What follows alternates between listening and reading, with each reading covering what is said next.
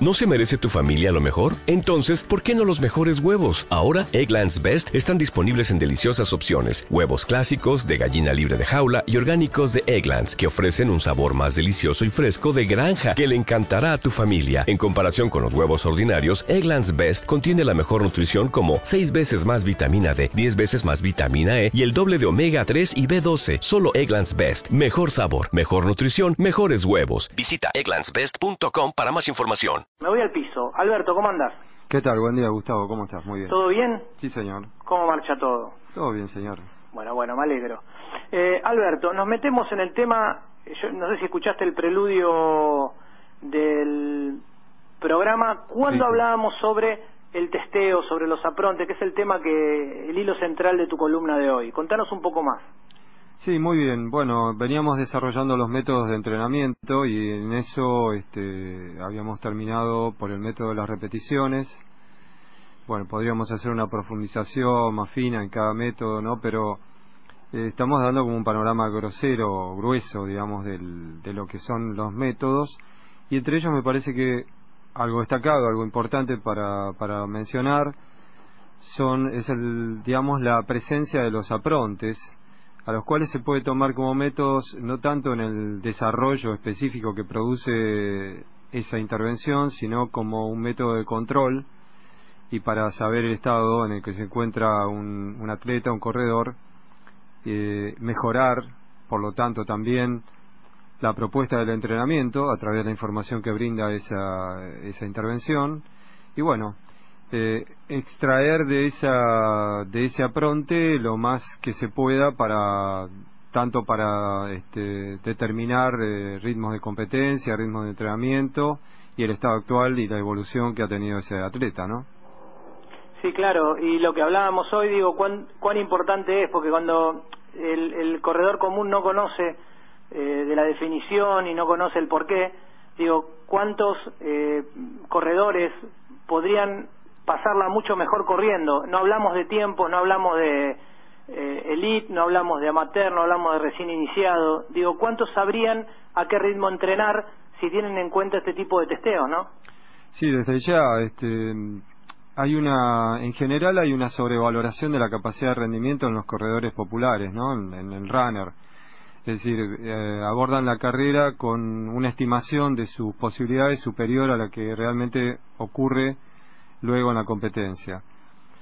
Para mí fue, o sea, yo venía teniendo una experiencia larga sobre esta cuestión, pero fue como un, como un este, un hito en oportunidad creo que fue en 2011, yo participé como pacer en una de las maratones, en la maratón de Buenos Aires. Salí para hacer un ritmo de 3 horas 15. Y recuerdo claramente que en un momento de la carrera yo iba con una especie de nube de, de 90 corredores alrededor mío. Eh, y finalmente eso, eso fue aproximadamente a los 10 kilómetros, ¿no? Por lo cual supongo que toda esa gente estimaba que podía correr a 3 horas 15 el maratón, ¿no? Eh, lentamente eso se fue desgranando, fue perdiendo, fue perdiendo número y finalmente al- a la meta de carrera, eh, a las 3 horas 15, 18 entregué yo la carrera, este, permanecían solamente tres personas de las 90 que habían al principio. Eso muestra este, el grado importante ¿no? de desfase entre la proyección que hace el corredor y las posibilidades reales que tiene. ¿Por qué ocurre esto? Bueno, normalmente porque entre otras cosas no se ha tomado un test que de alguna manera permita aclarar cuál es el verdadero rendimiento potencial que tiene un corredor, ¿no? Y entre estos test están los aprontes. Los aprontes son prácticamente unas cuasi competencias, ¿no? O sea, se, se hace eh, un máximo rendimiento sobre una distancia inferior a la, a la distancia objetivo que se, que se pretende testear.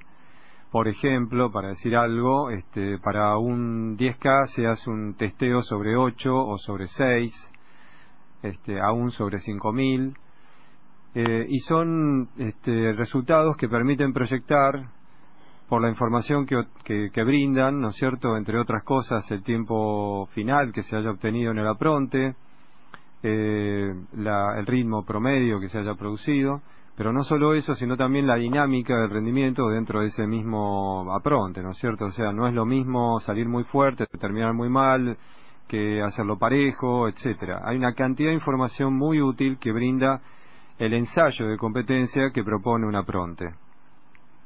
Sí, sí, claro, la sensación, el roce, eh, también la adrenalina que se vive eh, el día mismo donde se va a tomar esta prueba. Porque fíjate que cuando cuando los grupos de, entrenamiento eh, colocan en la agenda un día de, apronte los corredores también comienzan a vivenciar un poco ese, esa, sensación en la boca de precompetencia. Eh, entonces también lo acostumbran a el día de la competencia y a tener eh, los pies sobre la tierra también, ¿no? Para no... Vos contaste una anécdota, que fuiste pacer de 3.15, saliste con una nube de corredores y llegaron tres o cuatro soldados. Eh, imagino que eh, se eh, sobrevalora, ¿no? Cada corredor, el que está para 3 horas 30 te sale a correr para 3 horas, el que está para 3 horas 5 te sale para 2.40, 2.45 sucede todo el tiempo, uno charlando y demás. O sea que es evidente que también falta un poco de sintonía fina con su propio cuerpo, ¿no? Sí, sí, desde ya. Y la maratón es, la prueba que más radicalmente muestra, más descarnadamente muestra este fase de proyección contra realidad. Eh, porque, bueno, es, es mucho más dura en general que, y además por los tiempos que dura, este, el, el desfase se hace mucho más notorio, ¿no es cierto? Pero bueno, sí, se trata simplemente de encontrar información fiable sobre el estado condicional de un corredor y además algo que mencionaste vos, o sea, el, roce con, con, el máximo rendimiento, llamémosle, este, lo que produce, nosotros decíamos un poco jugando, decíamos, vamos a descarbonizarnos, ¿no?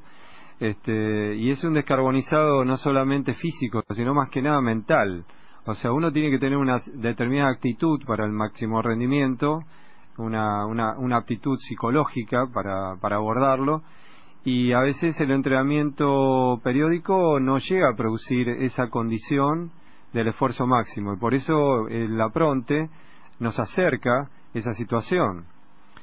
Hoy en día los corredores este, populares tienen roce con competencia muy frecuente, pero no estamos muy seguros, muchos entrenadores, de que todas esas competencias se hagan realmente al máximo. Eh, el apronte propone eso, propone la exploración del máximo rendimiento y abre de alguna manera el camino hacia una, hacia una competencia de máximo rendimiento. Esa es la idea, ¿no? Claro, claro, exactamente. Eh, vos diste en la tecla en un, en un punto que a mí me parece que que hoy en día es crítico. Los corredores consumen un montón de carreras. Van a una carrera de 10, al otro fin de semana una de 21. Pero digo, al haber tantas carreras, eh, se le pierde el valor a la competencia en sí. Entonces, ¿qué pasa? Los corredores, ¿qué hacen? No, el, eh, sábado o el domingo, digo, van, están los 10 kilómetros XXX, va todo el grupo. No voy a competir, pero voy a acompañar.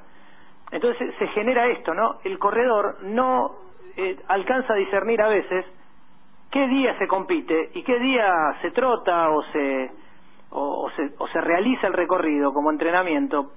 Pero digo, antes, eh, al, al no haber tantas competencias, cuando teníamos determinadas competencias en el año, se entrenaba en función de, de, de esos días. Después salía bien o mal, pero se iba a competir.